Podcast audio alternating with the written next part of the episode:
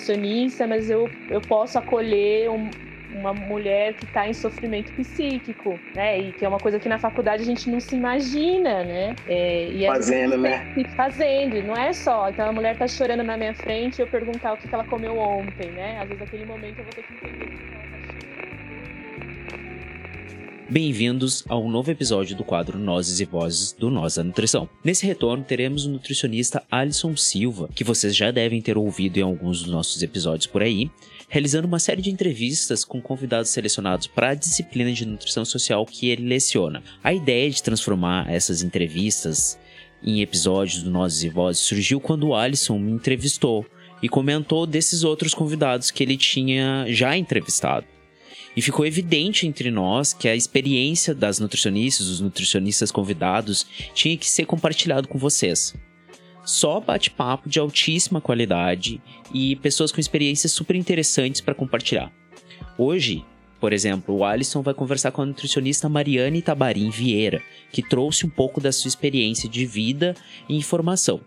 Bom episódio para vocês.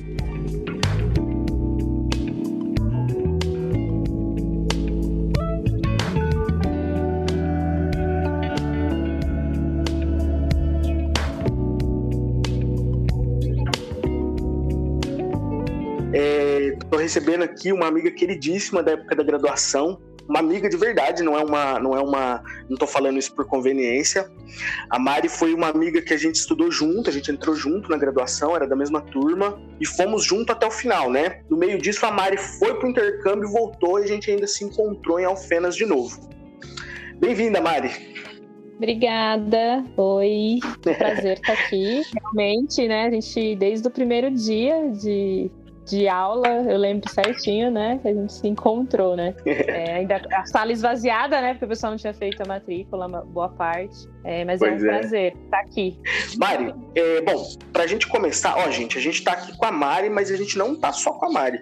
A gente tá também com o Luiz Inácio, com a Agatha e com a Nara Abigail, que são os gatos, os felinos que moram com a Mari. Então, eventualmente, eles podem fazer alguma participação especial aqui com a gente.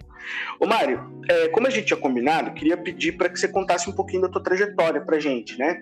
Desde quando você entrou na graduação até chegar nesse momento profissional que você está agora. Tá, vamos lá, vou tentar ser sucinta, né? Que é uma história longa, né? É... Uhum. Bom, entrei na Unifal, né? Não pensava em ser nutricionista. Até meus 17 anos não era uma coisa que passava muito pela minha cabeça, mas pelas circunstâncias, uma coisa que acho que foi é, que pesou um pouco para para que eu fosse, né, para nutrição foi a questão de ser diabética, né, diabetes tipo 1 desde os 12 anos, e aí uma, uma dificuldade no cuidado, e aí a ah, nutrição parece que, que vai me somar nisso. E aí consegui, né, entrar na, na faculdade e mesmo fui para conhecer e acabei gostando e indo, né, até o final, uma coisa de amor e ódio, né, a todo momento, mas acho que ultimamente uhum. mais amor. E, e, acho que é um pouco, né, do que, de como que foi na graduação. Eu acabei tendo a, a oportunidade de, de fazer o Ciências Sem Fronteiras, então eu fiquei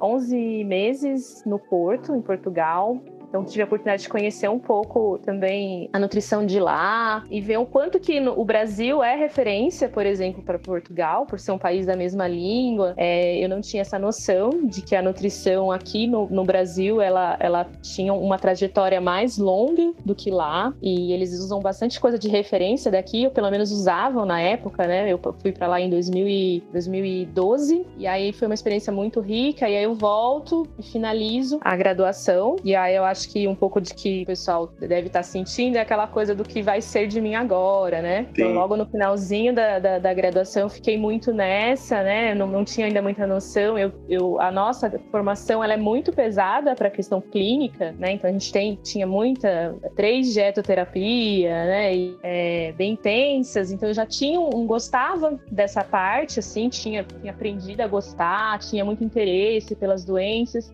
E aí, o que eu fui pesquisando e que me, me pareceu como uma oportunidade foi a residência. E aí eu entrei na residência no Mário Gatti, em Campinas, a residência, residência multiprofissional em todos os níveis de atenção à saúde. Então a residência é, foi muito importante para mim, que eu consegui ter o contato com todos os níveis de atenção na parte prática. Acho que a faculdade a gente vê muito teórico, mas a, o estágio, seis meses de estágio, não aprofunda tanto, e a gente sai inseguro, né? Pô, agora eu vou encarar uhum. um consultório, encarar né, uma consulta, e, e aí eu por eu mesma, né? Eu, eu tinha uma insegurança, e a residência acho que veio um pouco para isso.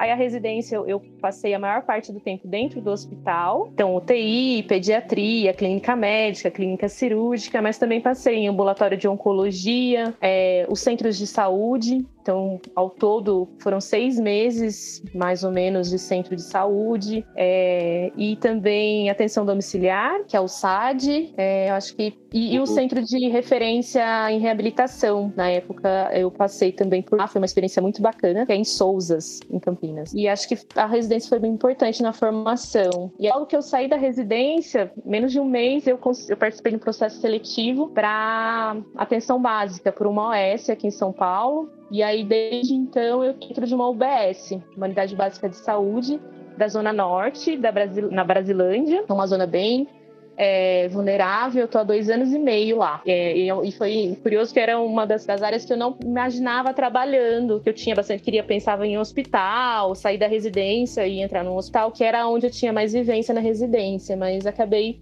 passando nesse processo seletivo pela OS e tô aí. Acho que é um pouco isso. Ô Mari, queria é, é, destacar duas coisas aí do que você falou, né? O primeiro é que existe um, um, um, discurso, né, que para, eu acho que por conta do momento político, por conta do momento histórico que a gente está vivendo, né, é uma certa ideia de que a gente caminha para o abismo, né? E de tudo que a gente produz aqui enquanto conhecimento, enquanto tecnologia, enfim, né? Coisas que são muito próprias nossas, né? E uma das coisas aí que, eu queria citar é o SUS, mas não só o SUS, né? Você citou um exemplo da nutrição. Quando a gente é, é, é se desloca, né? A gente vai para um outro lugar e olha de fora, eu acho que deve ser muito interessante conseguir ver isso que você viu em Portugal, né? Que é um pouco dessa ideia de que, é, muito pelo contrário, nós não estamos à beira do abismo, nós temos uma série de tecnologias, né? Que é fruto do trabalho, da militância, é, é, da produção intelectual de brasileiros e brasileiras de outras épocas, né? Eu acho a primeira coisa que eu queria destacar é isso da tua fala sobre a tua experiência em Portugal. Eu acho isso muito rico, muito válido. E outra coisa é falar da residência, né? O profissional que passa pela residência é outro profissional, né, Mari? Porque se eu não estou enganado, a residência são 5 mil horas concentradas em dois anos. É isso? Sim, 60 horas semanais. É, 60 é horas semanais. É uma semi-escravidão, né? Assim, mas é muito isso, né? E é muito. E é porque eu acho que é isso, sair fazer uma pós-graduação, é, acho que fica muito no, no, teórico também. A residência é, é aprender às custas de, de cicatriz, de lá e de colocar a mão na massa. Então é você colocar a, em ação né, a parte prática, mas tendo respaldo né, de um preceptor, de um tutor. E acho que isso faz um crescimento enorme como profissional e, acho, e, e a, em específico a residência que eu fiz ampliou muito o olhar de rede, né? De, porque é, eu, eu cruzava Legal. com o paciente que eu, que eu a, a, orientava alta no hospital, às vezes aí dali dois meses eu estava na, na atenção domiciliar e encontrava esse paciente na atenção domiciliar, sabe? Então esse link, né? Então às vezes até aí eu voltava para o hospital e eu orientar uma alta já não era mais a mesma coisa. Eu orientava de um jeito diferente, porque eu via a dificuldade dele dentro da casa, né? Então, às vezes a gente fala e Sim. acha que está sendo super claro e o paciente sai super perdido de uma alta, por exemplo. Então, assim, me deu essa noção total. E, e uma coisa que sempre, quando, quando eu entrei, e essa questão do SUS, né? Então, sempre eu, eu, eu, eu quis trabalhar no SUS, eu, eu defendo muito o SUS, e, e, principalmente por ter passado por uma universidade pública, né? Então, eu, eu, o meu estudo foi custeado, né, pelos trabalhadores, pela população pobre. Aí eu acho que esse retorno, né, e o retorno de qualidade, e aí me capacitar, e a residência acho que trouxe bastante subsídio para isso. Eu acho que aí me, me ampliou bastante o olhar. Então, de, de, as discussões que foram propostas durante a residência e a parte prática também, é outra coisa. Acho que eu fiquei pronta para encarar qualquer coisa e, e, até aquela área que eu não gostava tanto, nem tinha tanta afinidade, eu acho que eu fiquei capaz, né, de, de, de encarar. Que legal. Eu vejo isso muito. Eu, eu, eu não sei se, se eu cheguei a comentar com você, não sei se, já, se a gente já bateu um papo sobre isso, mas eu, eu supervisiono duas residentes nas segundas-feiras lá em Bragança Paulista, numa unidade de escola que a USF tem. E é muito incrível, assim, você vê o processo de evolução delas, né? Agora eu tô acompanhando é, é, uma dupla que chegou na unidade em março, agora nós estamos em agosto e é impressionante a evolução das meninas em sei lá, menos de seis meses. Porque eu acho que assim, eu também acho, eu sou super é, é, é, a favor dessa discussão que os residentes fazem que é preciso diminuir essa carga horária. Eu acho que é possível ter uma vivência de 40 horas e eu acho que não tem demérito na formação. Eu acho que o que se paga de bolsa para o residente é, é, é pouco para o quanto, quanto se trabalha, porque trabalha muito.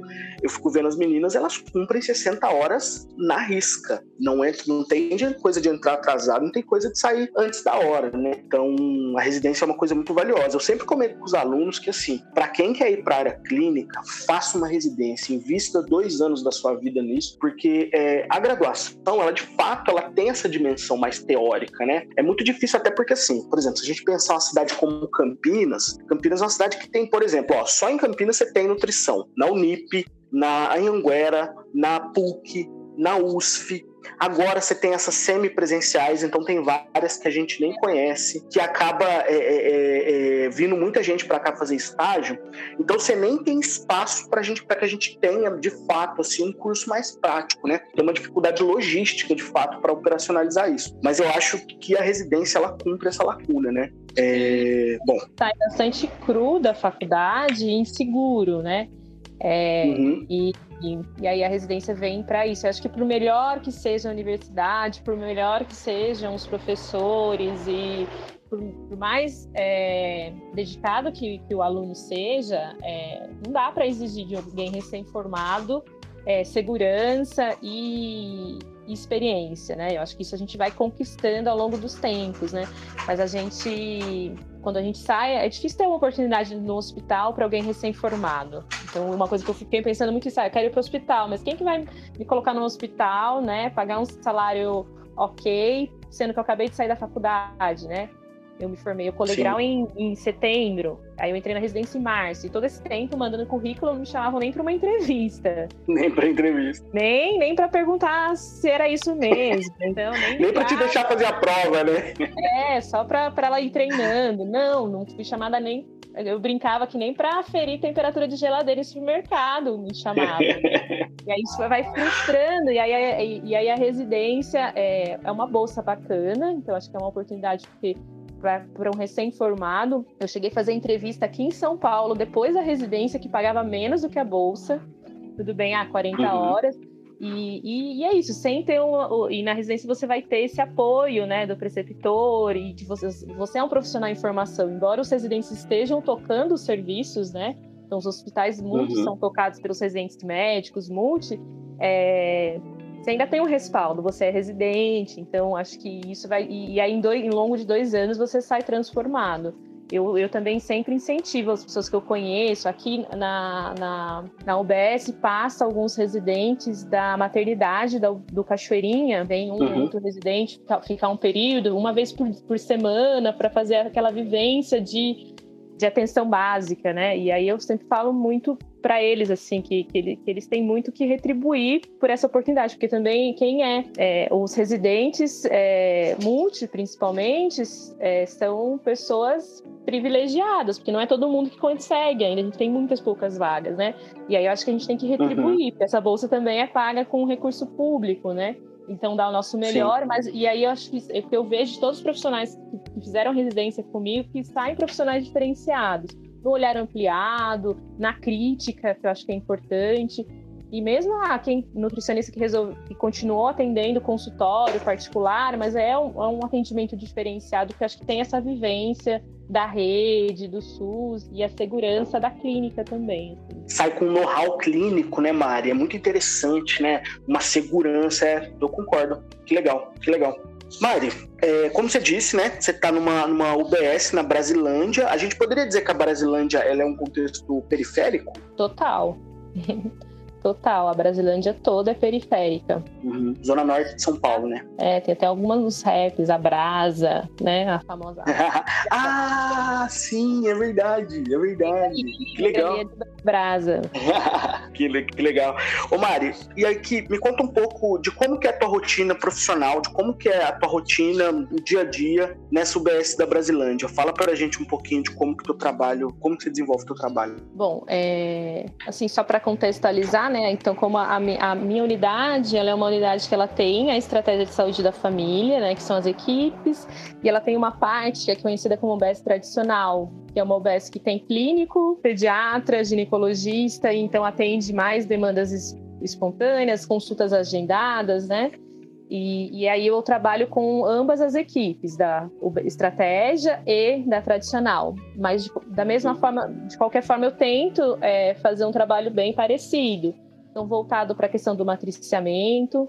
É, então, gente, sempre que possível, são construídas né, algumas reuniões técnicas para falar de alguns assuntos com os profissionais, pensando que é, uma nutricionista não vai dar conta da população toda, né? Então, se for fazer atendimento individualizado para todo mundo que é obeso, para toda criança que está com dificuldade de ganho de peso, é complicada, né? É, então, tem uhum. esses espaços também de matriciamento em, dentro das reuniões de equipe, ou então até de equipe de estratégia, ou nas reuniões técnicas, quando possível. E, e aí tem os atendimentos em grupos. Então, tem grupos específicos de nutrição, né? De educação nutricional, grupos é, mais gerais. Então, por exemplo, eu participo muito do grupo de Chantala, que é um grupo da uma massagem indiana, mas não é só um grupo de Chantala, é um grupo de monitoramento do peso desses bebês, de orientação da amamentação, é, de apoio para essas mães, que muitas são mães solo, ou se não são mães solo, são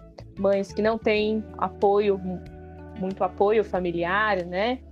E, e, então é um uhum. grupo bem interessante. Acho que outros, outro grupo que eu também participo é o de práticas integrativas e complementares, e que e aí dentro desse grupo também faço algumas orientações da questão nutricional, mas também consigo atuar de uma forma interdisciplinar e multidisciplinar, então com o apoio de, de outros profissionais.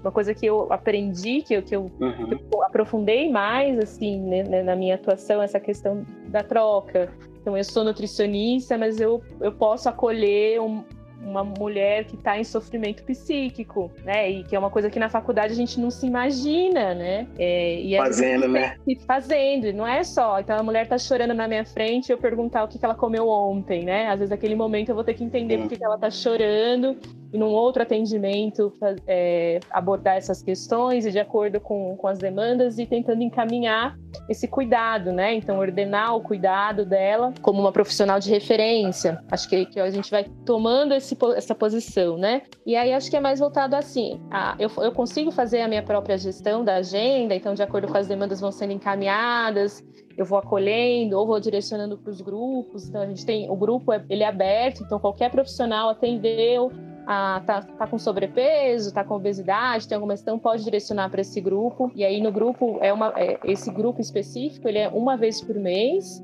mas ele ele serve como uma porta de entrada. Então chega um, um caso que uhum. durante o grupo eu percebo que precisa de um olhar mais individualizado, a partir desse grupo eu consigo agendar e aí acolher no individual também. Então o grupo ele vai Legal. sendo um recurso, principalmente porque tem muita demanda. Então, acho que é isso. Muitas uhum. reuniões para ir trocando ideia é, com os agentes comunitários, com o médico, com, com toda a equipe. E atendimentos individuais, grupos e, e outras articulações. A gente tem que conversar com a rede também, né?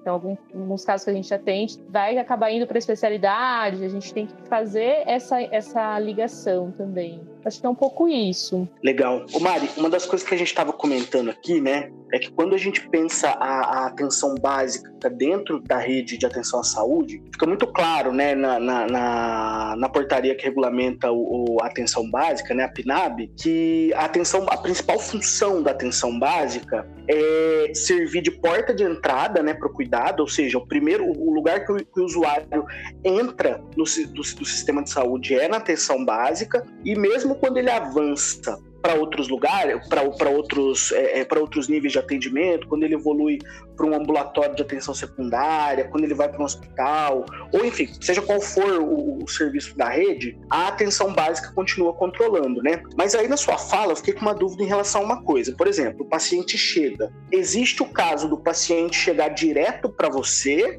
ou, tem, ou ele sempre entra pela, eles faz a triagem com o enfermeiro e vai direto para o médico e o médico coordena essa distribuição. Como é que é essa organização entre os profissionais? Assim, os pacientes nunca é direto para mim. Então, às vezes sempre, é, às vezes não, sempre, né, tem um, um, intermédio, porque principalmente o paciente que ele é atendido pela estratégia de saúde da família, ele tem um agente comunitário, ele tem um médico da família que é o enfermeiro de referência, o auxiliar de enfermagem de referência, que é o que constitui essa equipe, né? Então, sempre os profissionais de referência dele. Então, uma coisa que a gente usa bastante é a consulta compartilhada. Então, me trazem uma demanda, mas o paciente não vai passar a ser meu porque ele é obeso, né? Então, a ideia é que ele uhum. seja da equipe que cuida dele e, e, eu componha junto esse cuidado. Então, a gente faz atendimento compartilhado, faz VD compartilhada com, com ACS quando precisa. Então, sempre essa discussão e essa troca. É, o que acontece com a nutrição especificamente é que às vezes esse paciente, por N questões, ele vai né, para a secundária, então vai para o endócrino, e esse endócrino devolve com encaminhamento para nutricionista. Então, é, uhum. e aí chega com esse encaminhamento, eu sou nutricionista da unidade. Se o paciente ele tem a equipe, a gente vai pensar junto com a equipe sempre que possível. Quando ele é da, uhum. da, da, tradicional, que é esse modelo que eu disse que é o médico plantonista, então nem sempre a gente tenta, a gente tem uma linha de cuidado de tentar marcar sempre aquele paciente com o mesmo médico, por exemplo. Mas o plantonista, uhum. às vezes, a uhum. gente tem uma rotatividade, ou o paciente não consegue naquele determinado dia e aí acaba não, não conseguindo fazer uma linha de passar sempre com o mesmo médico e a gente não vai conseguir ordenar o cuidado é, que, como né, na equipe de estratégia. Aí às vezes acaba chegando direto para mim e aí eu acabo acolhendo e, e tentando é, incluí-lo nessa linha de cuidado. Eu vou tendo esse papel, principalmente nessa parte da UBS que não tem agente comunitário de saúde, fazer esse link de ordenar esse cuidado no sentido de é, incluí-lo, né? Então, olha, um médico de referência, ele nunca vai ser um paciente só da Nutri. Acho que isso é importante dentro de uma equipe. E essa questão de, uhum. de o paciente sempre voltar, sim, o paciente ele sempre, a minha gerente, ela diz isso, acho muito interessante. O paciente ele sempre é da atenção básica. Ele vai ser, deixar de ser daquela UBS porque ele mudou de endereço, mas ele sempre vai ser da atenção básica, diferente do hospital, que ele vai passar lá porque ele tem uma queixa, porque ele passou mal, mas ele vai ter alta, né? A gente nunca dá alta da atenção básica paciente ele uhum. nunca recebe alta da atenção básica, ele sempre ele vai ter, exigir menos cuidados ou mais cuidados, né? Então, quando está com uma questão descompensada, ele vai talvez frequentar mais. Quando ele tiver é, mais controlado, ele vai frequentar menos. Mas o, o, o, plano terapêutico singular dele sempre vai existir. Uhum. Ia, né?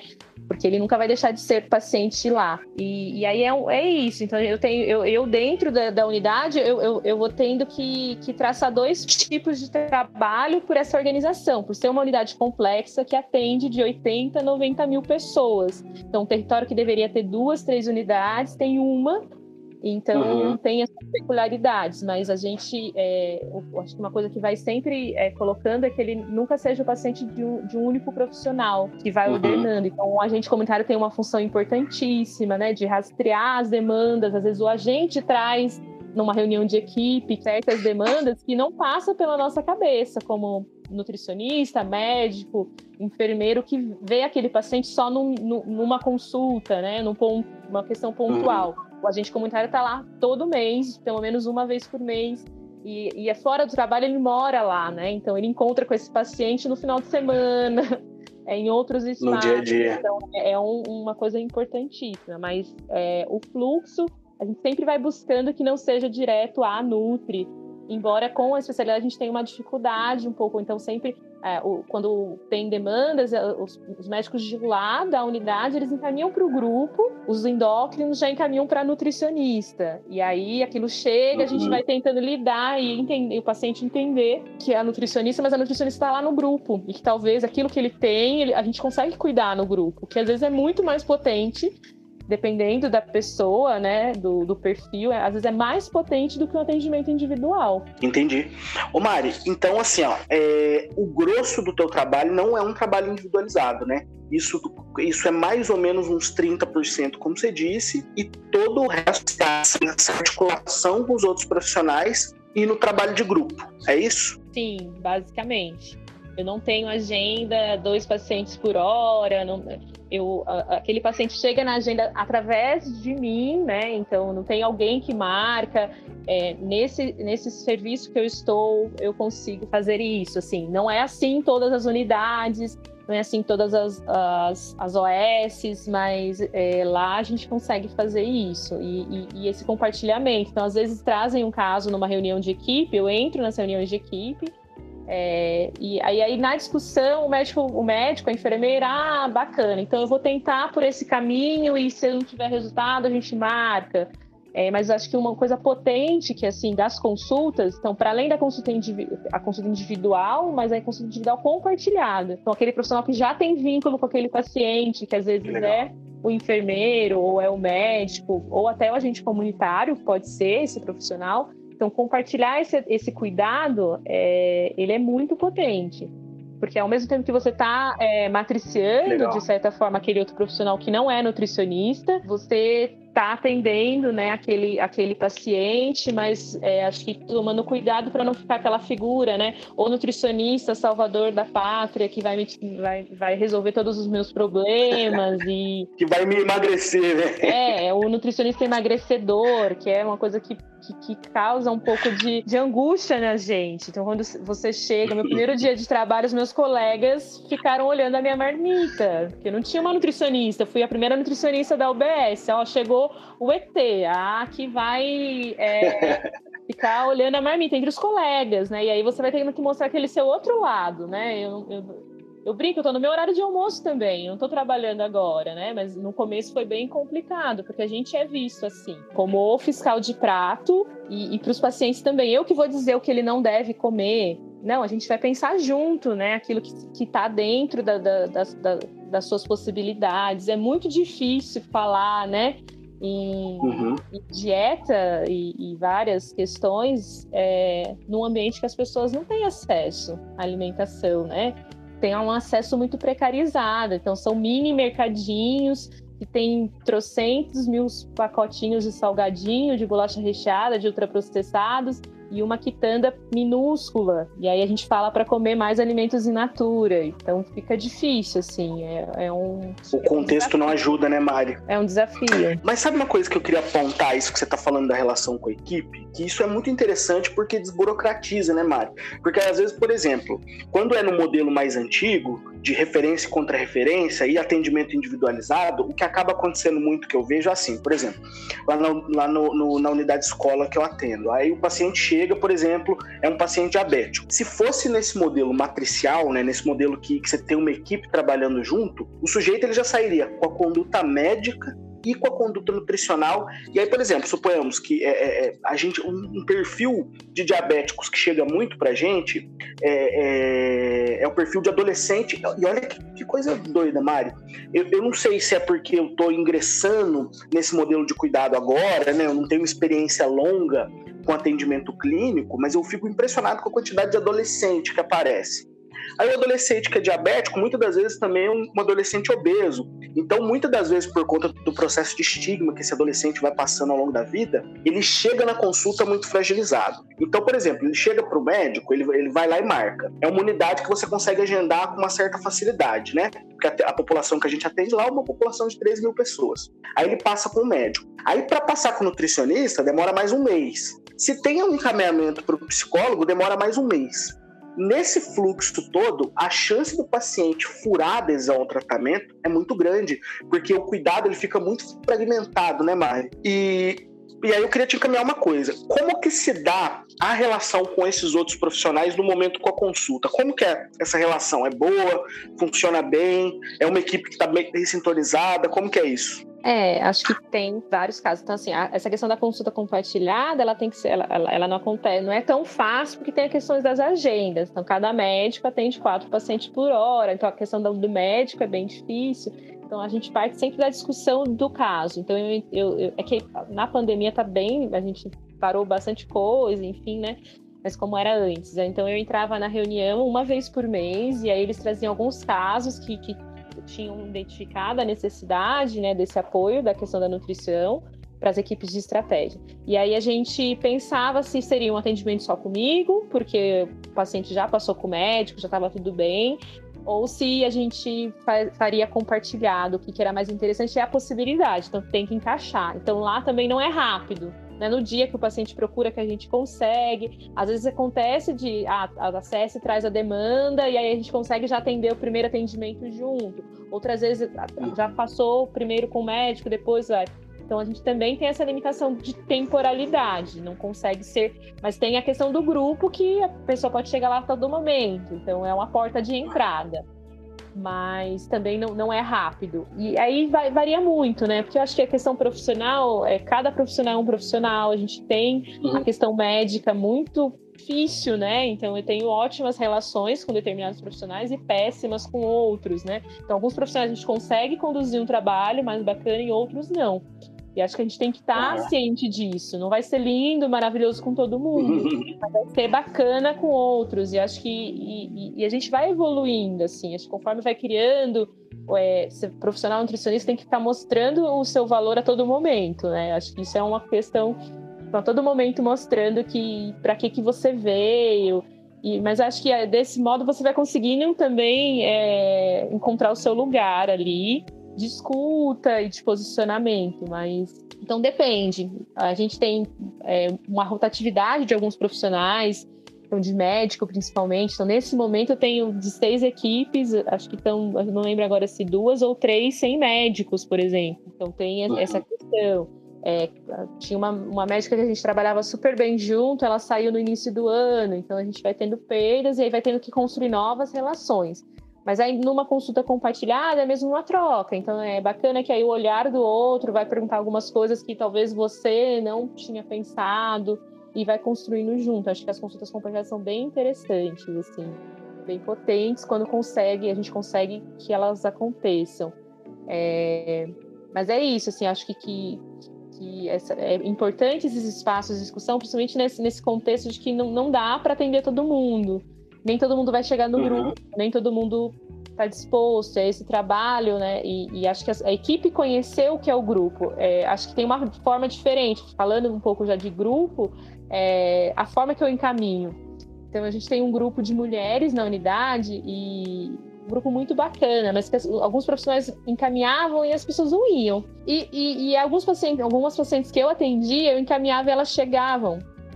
Mas a forma que, né? Você tem que vender o seu peixe. Então eu conheci os outros profissionais que encaminhavam, muitas vezes eles nunca, eles nunca tinham ido num grupo. Então, ah, vai lá nesse grupo de, mulher, de mulheres, vai ter uma psicóloga lá. Né? E aí eu já não, eu conhecia, eu já tinha ido, né? Eu frequentava o grupo, eu ajudava o grupo, é, compunha, né, esse grupo. Então eu já explicava como era, né? De que não é um grupo de autoajuda, que ela não vai precisar falar que nem alcoólicos anônimos. Hoje eu vim aqui, porque, né, que ela pode ir ficar calada. Porque tem esse estigma, né? Tem. Então, assim, acho que aí isso também faz a diferença. Então, esse trabalho com a equipe, de mostrar o que é o seu grupo, de, para que eles entendam e saibam encaminhar, é bem, acho que é bem importante, assim, para e, é, e, é um artifício é, potente também, né? E, ô Mari, aí, aí, nessa questão do grupo, já que, que, que, você entrou nessa coisa do grupo, vamos falar um pouquinho do, de como que são as atividades do grupo, depois a gente fala um pouquinho de como são as atividades do atendimento individualizado. Como que é a dinâmica? Como que o grupo funciona? De quanto em quanto tempo? Quanto é o tempo da, do... É, quanto tempo dura um momento de grupo? Que tipo de atividade a nutrição desenvolve ali dentro? Dá um, dá um panorama para gente? É, eu vou falar um pouco do grupo específico de nutrição. Então, eu, eu tenho um grupo que ele chama Comer, Respirar e Amar. É... Legal já para tentar sair um pouco daquela coisa, né, o peso da medida, né, aquelas sempre tem que ter peso, né, na, na questão, porque o peso é o problema e, e, eu já sou daquela que quer fugir disso, não é o problema e então e esse grupo ele é uma vez por mês, ele é aberto, então qualquer pessoa pode chegar lá, encaminhada por médico ou porque passou na rua e resolveu entrar, é para a unidade, então, uhum. então para todas as equipes e para para unidade como um todo, a gente utiliza um espaço da, do CRAS, do Centro centro de referência da ciência social, porque a minha unidade ela não tem um espaço legal para grupo, né? São espaços pequenos. Uhum. Eu faço a questão do, do, peso e altura, porque é uma coisa que as pessoas querem, né? Elas vão muito é, enfim. E aí é, e a dinâmica, então, cada mês a gente vai abordando um tema, sempre buscando coisas mais práticas. Então, já fiz oficina de produzir algum alimento, dinâmicas, e uma coisa que, que é sempre nos grupos da minha unidade, a gente sempre faz é nunca ser o grupo só da Nutri. Então, por exemplo, todo uhum. mês, uhum. é, cada mês é um profissional do NASF que me apoia, né? Então, de um mês vai a psico, e aí ela às vezes propõe uma atividade dentro desse grupo. É, no outro mês vai a físio e aí propõe um, um, alongamento no final ou no início, fala um pouco da atividade física, para ter outras coisas. Então, e aí eu sempre eles, né? Então, quem são, né? Como chegaram, por que vieram? Então, algumas perguntas, e aí a gente vai tendo que tomar aquele cuidado, porque algumas pessoas querem falar bastante, outras não querem falar nada. Mas acho que é esse espaço de, de escuta, sem muito julgamento, e sempre é uma coisa que eu, que eu gosto de sempre ter algo para levar para casa, no sentido de seja um papel, né, alguma orientação para foi uma forma que eu fui entendendo que as pessoas precisam ter coisas concretas. Então nem sabe ler, mas vai levar o papelzinho, então valeu a pena ter vindo na nutricionista, embora ela só vai colocar em prática aquilo que eu falei. Mas eu acho que algumas uhum. coisas vão tendo um valor, né? Aquela coisa da dieta. Ah, é a dieta de gaveta, de 1.200 calorias, mas às vezes vai ter um valor Sim. de consulta, assim, surreal para a pessoa. Mesmo que não Tem funcione. a ver com a expectativa também, né, Mari? Que é a coisa do. É, lá, lá na UBS, sabe o que a gente faz? Quando é atendimento individualizado, quando não é grupo, a gente sempre, a primeira, na primeira consulta, a pessoa sempre sai dali com uma dieta. E porque é isso que ela espera. Porque o que, que a gente percebeu? Quando a gente fazia orientação, batia um papo, e como lá são quatro pacientes, é um paciente por hora, então é um ambiente, pensando que é um serviço público, é muito privilegiado, né? Então é, dá para bater um papo legal, assim, é um tempo super bom. Mas o que, que a gente percebia? Quando a gente não dava dieta, o paciente não voltava depois, porque era isso que ele, que ele esperava. E por outro lado, dar a dieta é muito interessante, assim, e não que eu seja um defensor, eu acho que a metodologia da dieta é, já está muito comprovado pela psicologia comportamental, por, enfim, né, existe muita densidade teórica mostrando que, é, que tem um estudo da Faculdade de Saúde Pública da USP que mostra uma coisa muito curiosa, né? 95% dos pacientes que são submetidos a tratamento dietético furam adesão. Então, quer dizer, é um método de privação que não funciona. Por outro lado, quando a gente olha também para os dados de transtorno alimentar, a gente percebe taxas altíssimas de transtorno alimentar, sobretudo de compulsão alimentar, entre pessoas que têm o hábito de praticar dieta. Então, não que eu seja um entusiasta da dieta, mas sabe uma coisa que eu acho muito interessante dessa dinâmica? Que a pessoa sai dali com a dieta, aí você marca o retorno, 20 dias depois, um mês depois a pessoa volta, aí, aí você tem dados concretos para mostrar para ela, ó, oh, tá vendo? Dieta não funciona muito bem nesse contexto aqui. Dá para a gente trabalhar com outras metodologias, né? É, eu, eu, eu vou. É, eu, eu, brinco que eu sou uma grande. Sei fazer bastante barganha. Então, para mim, o peso da pessoa não me importa, mas eu percebo que as pessoas vão lá já ansiosas para o peso. Então, vamos pesar. É, a questão da. eu não, não, passo dieta, então eu não, não uso, não tenho nada ali estruturado, eu dou orientações. E quando faço, né, eu construo num receituário, um esqueminha alimentar dando exemplos, né? Nada aquelas. É, a gente aprende na faculdade, vê, é muito lindo a questão da, do cálculo dietético, tanto de caloria, tanto de proteína. E na, e, e na rotina você não consegue, você não tem programa para isso, pelo menos no SUS, você não, não tem tempo.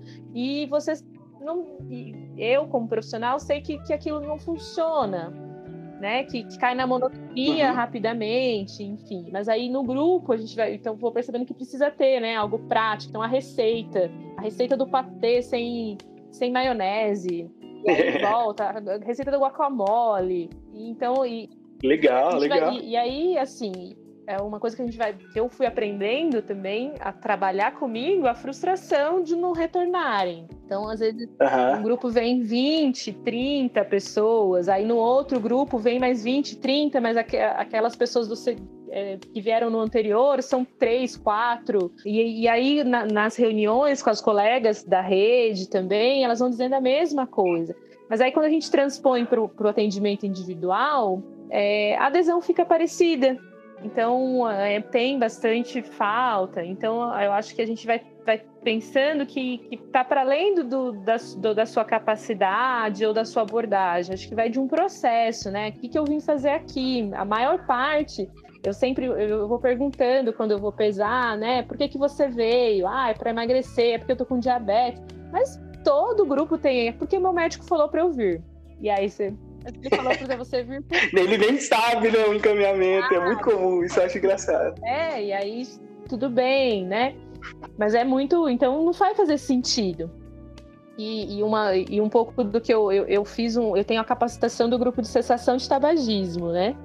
Que é um programa uhum. principal, e aí eu fiz todo e que fala muito da questão da, das técnicas comportamentais, é, e que aí eu, eu, eu, lembro que quando eu fazia o curso, eu via muito que muitas coisas ali que, que a gente usa na nutrição já. A gente já aprendeu a usar na nutrição, uhum. na faculdade, né? E, e, o quanto que é uhum. é isso, né? O tabagismo e alimentação tem, mexe com questões, né? Que orais, né? E que não é simplesmente dizer não coma isso. E, e a questão da, da compulsão depois, né? Vai aparecendo. Mas acho que o grupo é isso, assim, é, é uma vez por mês, tem essa porta de entrada que eu achei uma forma livre, né? Então, ah, porque é difícil acessar Nutri? Não é, você vai chegar lá, você vai encontrar, e se for um caso, né? Então, chega um diabético, insulino dependente, jovem nesse grupo, pô, não vou conseguir ensinar contagem de carboidrato para esse paciente nesse grupo, vai ser um atendimento individual, chega pacientes é, obesos mórbidos e, e, com humor depressivo e outras questões, não, vou ter que olhar ele individual, né? Então, acho que foi uhum. uma tática de a, a, porta aberta, mas que eu consigo também é, fidelizar alguns pacientes desse grupo e cuidar deles dentro desse grupo. Acho que ao longo de dois anos, e um grupo, é, quando a gente entra num serviço, a gente nunca pode imaginar que vai começar o grupo esse mês que ele já vai bombar e vai de vento em popa. Não, às vezes vai ficar meses sem ninguém lá nesse grupo, porque tem esse trabalho da equipe saber o que é o grupo, é, encaminhamento correto, é, usar esse grupo. Então, primeiro é um trabalho com a equipe, com a população, e, e é de, de, Ele vai se constituindo como um grupo potente. A gente tem um grupo de práticas integrativas esse grupo amplo, que eles ficaram meses, é, é, um grupo semanal, toda semana tem, elas ficaram meses com dois, três pacientes. E no final do ano a gente uhum. tinha 30 pacientes que iam toda semana. Que legal. Toda semana. Nessa coisa do grupo, sabe uma coisa que eu queria perguntar para você? Você trabalha com prática culinária no grupo? Vocês têm uma cozinha à disposição, fogão, equipamento? Como é que é? Não, não temos. O que eu tento, que eu gosto muito de usar, às vezes receitas, então, ah, vai falar de de sal e a gente pensa em alguma coisa, é, salada, salada de fruta e faz a salada. Então eu penso em receitas que não precisa. Então eu improviso. Então um grupo de crianças que eu, que eu faço numa sala menor, lá dentro da própria unidade mesmo, eu vou, higienizo a mesa, trago o utensílio da minha casa, é, levo né, utensílios da minha casa, organizo tudo bonitinho e faço com eles lá, mas isso, receitas que não precisam de fogo, ou que eu levo semi-preparado, então coisas fáceis. Então, ah, guacamole, é só picar e juntar, salada de fruta, patês. Então, esse tipo de receita que a gente prepara, mas eu gosto sempre de levar receitas para eles, que aí eles uhum. possam fazer. Então, eu, eu sempre. Porque a gente não adianta falar, não coma ultraprocessados e, e não, não, não é, instrumentalizar eles de como não comer ultraprocessado. Então, eu, eu levo, mas não tenho na, na, aqui no território que eu estou, não conheço unidade que tenha a gente cozinhas adequadas para essas oficinas. Na residência, lá em Souzas, no, no, no, no, centro de reabilitação, a gente fazia oficina culinária dentro da cozinha dos, dos, dos profissionais, assim. Gente, ó, uhum. hoje é dia de oficina culinária, a gente vai fazer aqui. Na minha unidade já não tem condições de fazer isso, são mais de 100 funcionários, então é um, um espaço Nossa, bem é gigantesco, né? É, Sim. Tá aí uma luta, tá aí uma coisa que o nutricionista ele tinha que começar a disputar. É que a, a, também tem tanto, tantas fragilidades, né? Que às vezes falar disso no contexto que a gente tá é, soa até um pouco supérfluo, né? Mas seria maravilhoso, né? Dispor de uma cozinha dentro da unidade para conseguir fazer as práticas, né? E não precisava de uma estrutura muito complexa, né, Mário? Bancada de inox que coubesse sentado em volta ali umas 12, 15 pessoas, com bancos, coisas simples, um fogão geladeira, um espaço para armazenar alguns itens, assim, espaço para higienização. Não é uma, uma estrutura das mais caras, né? É, é que eu acho que vai dentro da, da questão que a gente não tem espaço para fazer grupo geral, assim, né? Então, eu, te, eu sei de uma unidade que tinha uma cozinha experimental, é uma unidade que, que o NASCE apoia lá, é, o NASCE da minha unidade apoia também, e que essa cozinha foi desfeita, uma unidade que nem tem nutricionista, o NASCE não tem nutricionista, mas enfim, tinha essa cozinha, e ela foi desfeita para virar uma sala de grupo porque a gente tem um problema uhum. sério de espaço para consultório, para tudo. Então vai expandindo o serviço, mas o, o, o prédio não é expandível, não tem é, condições. Então acho que é bem difícil. Aí tem que ficar se adaptando, né? Tem que se adaptar com que, com que pode, assim. E criatividade vai fazendo. Acho que a criatividade vai contando bastante no dia a dia. Então, bom, essa é uma parte do trabalho, né? Então, o trabalho de grupo. E esses 30% que você percebe que tem uma demanda, que precisa fazer um acompanhamento mais de perto. Aí, como é que é o trabalho com essas pessoas? É, aí eu faço atendimento individual, então eu agendo, eu consigo ainda é, bancar uma, uma consulta de uma hora com o paciente, se eu, se eu achar que tem necessidade não preciso encher minha agenda, não tenho, ainda não tenho uma cobrança quanto à produção de números aqui, né? Enfim, então eu consigo, tenho as, e aí eu agendo e, e, aí ele vem, eu atendo. Então, essa questão até de, de, estrutura, né? Agora falando do atendimento individual, eu divido sala com assistente social.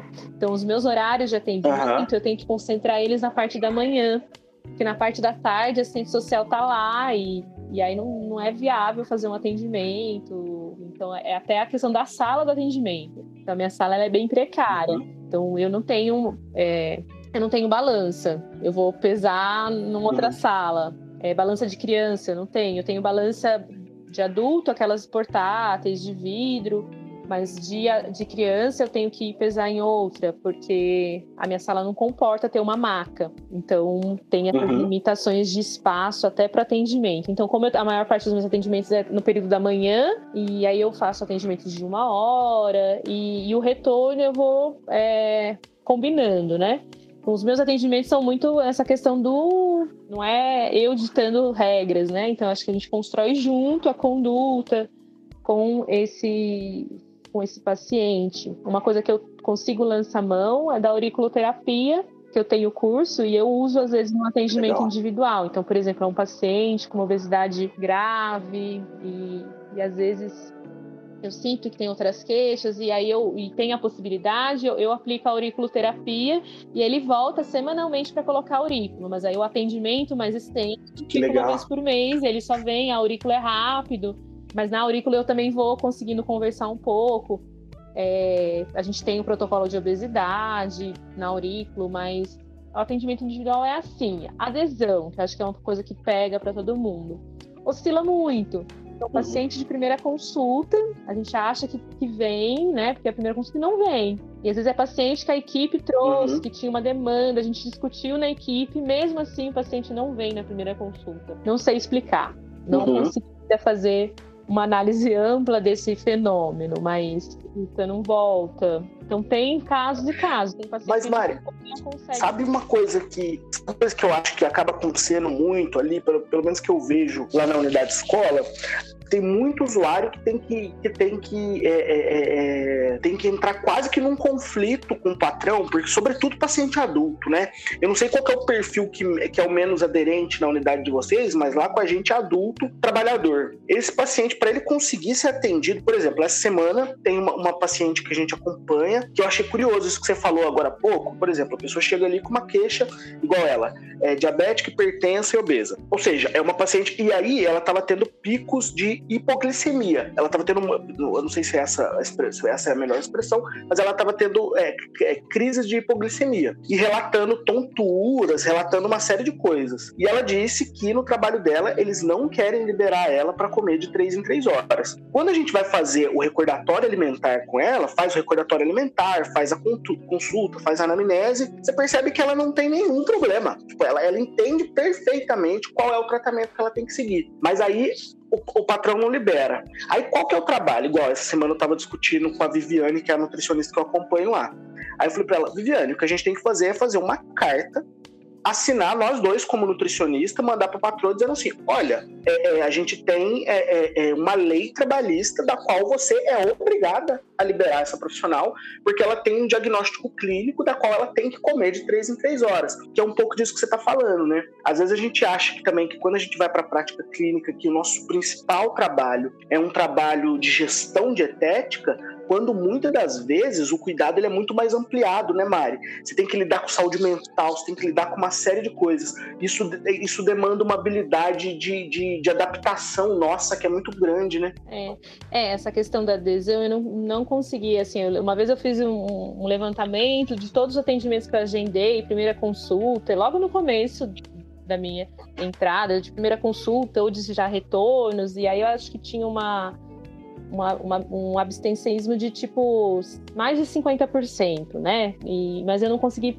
ah, mas é porque trabalha ou não. Mas assim, lá no território, um território extremamente vulnerável, é, predominantemente mulheres, jovens, mães solo ou com pouco apoio. Então, que cuidam de mais de uma pessoa, então seja filho, seja pais, seja outra, então pessoas que dependem, né? A maioria que, que chega pra gente, que procura nutricionista ou que é encaminhada, são mulheres, né? Nesse contexto. Então, seja pelo trabalho ou seja pela organização. Então, eu não consigo tirar um tempo para me cuidar, mesmo que eu ache que eu precise, né? Ou que eu vou identificando. Então, é, é muito complexo. Então, eu, eu, eu acho que é uma coisa importante a gente não botar na nossa conta Ai, não voltou, porque eu já fiz isso. Ai, não voltou, acho que eu tô fazendo um péssimo atendimento. E hoje eu tenho um amadurecimento para saber que não, que não é só isso, né? Que, que é um uhum. multifatorial. E aí, esse caso que você trouxe, eu acompanho uma paciente, já estava acompanhando ela há um tempo, e ela trabalhava numa, numa empresa de costura. Ela, ela chegou através do grupo, encaminhada pela endócrino, que já tinha dito que ela precisava procurar uma nutricionista porque ela seria encaminhada para a cirurgia bariátrica. E aí a gente tem um protocolo que a cirurgia bariátrica você precisa de um, de um relatório da nutricionista e do psicólogo para esse agendamento, né? Então é só um relatório, você não precisa cuidar do paciente. Dependendo do profissional, ele, ele vai dizendo um pouco disso, né? Uhum. E, enfim, e aí, e ela chega e eu disse, você sabe o que é uma cirurgia bariátrica? Ela falou assim, não. Eu falei, olha, é assim, assada. Ela regalou o olho pra mim e eu falei, não, calma, a gente vai conversar, né? Os atendimentos individuais. Mas, enfim, ela trabalhava numa, numa, numa, numa, como costureira, né, nessas, nessas empresas que costuram para as grandes lojas. E, e aí, num dos atendimentos, e ela realmente, ela, ela me relatou que para ela comer, né, para ela não ficar muito tempo sem se alimentar, que era uma das coisas que eu falava que seria importante, para ela não ter a compulsão à noite, que ela aparecia um pouco, ela escondia bolacha e aí ela comia escondido, porque ela não podia sair da máquina para comer. Para comer. É, e aí, de repente, teve uma organização que eles começaram a fiscalizar e elas não podiam ter nem água perto da máquina pelo risco de acidente. E que aí ela Meu começou... Deus do céu. Então, nem água e nem bolacha. E aí, o que, por que, que elas não paravam? Porque um acordo entre as costureiras, elas, as, as colegas, achavam melhor sair 15 minutos mais cedo do trabalho do que parar 15 minutos. E o patrão falou: ok, então vocês não param 15 minutos para se alimentar e vocês vão poder então sair 15 minutos mais cedo. E, enfim, aí ela me disse que na conversa com o patrão dela, ele disse que é, é, as únicas pessoas que paravam eram as mulheres gestantes, por estarem gestantes. Uhum. Que no caso dela, ela comentou e que ele falou que se ela, se ela tivesse um, um receituário, uma indicação, ela poderia parar. E aí eu fiz. Uhum. E aí eu coloquei que ela estava em acompanhamento e que, de, de acordo, né, ela, ela tinha necessidade de uma pausa para alimentação, lá, lá. E eu fiz esse relatório, e aí ela disse que, então, a partir daquele momento, eles permitiram, mas, claro, não de bom gosto. E ela era uma uhum. obesa, né? Então tinha todos os estigmas da obesidade enfim, mas e, e é, depois, ela, recentemente, ela, ela já tinha planos de sair desse trabalho e trabalhar por conta. Ela saiu, agora ela costura por conta, mas não que tenha melhorado muito, porque para ela conseguir se manter, ela costura muito, muitas horas dentro de casa. Então ela recebe. Uhum. Esse subemprego, né? Essa gestão é, interfere demais, né? No cuidado de saúde. E aí não dá para botar na conta do profissional, né? Não dá para botar só na conta do profissional, porque o profissional está limitado por essa série de coisas, né? Essa coisa do estigma que você comentou é muito curioso, né, Mário? Porque é, essa mesma paciente, quando acabou o atendimento, a que vinha depois dela não veio. Então a gente ficou com, com um período livre. Ela, ela veio, ela, ela, ela, e ela faz o destro, ela acompanha a, a, glicemia dela com o destro. Ela nota, é uma paciente que está preocupada. Ela começou a chorar. Na hora que ela começou a contar, ela começou a chorar. Porque qual que é o drama dela? Ela falou: tenho dois filhos. Tenho dois filhos, eu não posso ser mandada embora. Eu tenho medo de forçar a situação e eles me mandarem embora. Então a gente já dá a carta meio que para respaldar ela. E com certeza certamente parte da negativa do patrão tem a ver com o fato dela ser obesa e aquela ideia, né? Ah, é, aquela ideia, né? Que as pessoas dizem, né? Ah, é, é, é gordo quer comer toda hora, né? Um pouco dessa ideia, né? É, gordo quer comer toda hora. É, é gordo, tem reserva, pode ficar sem comer. Então, é, é, por exemplo, essa paciente, quando eu digo que ela deve parar porque ela está em um acompanhamento, né? Eu, com certeza ela teve esse julgamento do, ah, mas ela é gorda, né? Como assim? Ela tem que comer, ela tem que parar de comer, né? E a nutricionista dizendo que ela tinha que precária, comer. Né? É, mas é, é, e é isso, assim, essa é uma mesma paciente que, que ela, num dos retornos, ela me conta que no final de semana ela tinha ido para o PS com dor no joelho, porque ela já tem artrose, artrite, enfim, e que o médico mandou ela embora para casa sem nenhuma medicação e dizendo que ela tinha que emagrecer. Então, tô com dor hoje, aí eu não como, eu emagreço, eu deixo de ter dor, né? Então, o gordo não tem direito nem a um remédio para dor. De alívio para dor, né? Não vai emagrecer de um dia para o outro, né? E, e... Isso não é tratamento, isso é punição, né? Exato, né? Então, assim, foi revoltante, assim, como assim? Não te deram nenhuma medicação? Ela falou não, falou que era para eu tomar o que eu já estava tomando, não deu um remédio forte. Ela tinha uma dor, né? Forte, estava precisando de uma medicação um pouco mais forte naquele momento de crise. E aí o médico disse: Ah, você tem essa dor porque você está acima do peso. Se você emagrecer, você deixa de ter. E, e foi a conduta dele, né? Então, o quanto que, que, que é, isso faz, faz mal, né, para esse, esse sujeito, enfim. E aí é isso. Com assim, certeza. Se, se emagrecer, vai ter uma melhora da dor de uma coisa que já tem lá, mas não vai ser de hoje para amanhã, então vai conviver com a dor. E aí quem e, e, dizer que ela vai ter que fazer caminhada com aquela dor, porque uma hora de caminhada emagrece, né? Mas é muito doido. E aí depois, é curioso, né? Porque aí depois a gente fica discutindo adesão. É, exato, Mário, eu acho que você apontou uma coisa aí que eu acho que é fundamental, né?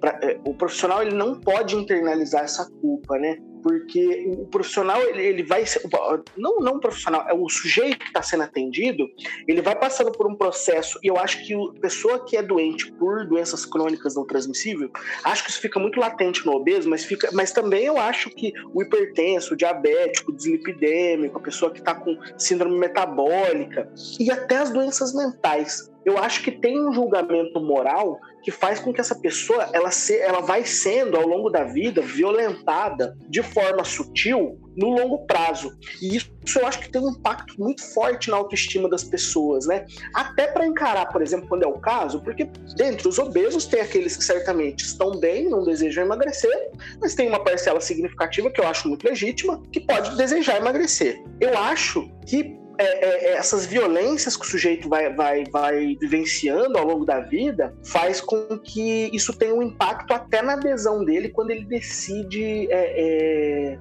fazer o tratamento. Quando ele fala assim, não, eu quero perder peso. Eu acho que essas violências, elas têm um impacto nele. Porque aí é, é, tem todo um processo de construção da autoestima que não é de um dia para o outro, né? Você não vai conseguir é, é, é, é produzir uma autoestima, porque primeiro nenhum profissional consegue produzir autoestima para o outro, né? É um exercício individual.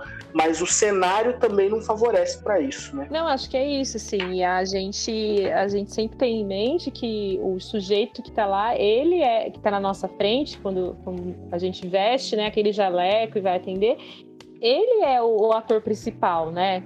Então não é a gente que vai dizer, a gente tem que construir junto, né? Então a gente vê muito prescrição, né? A gente prescreve, prescreve, prescreve, muitas vezes a gente não pergunta, né?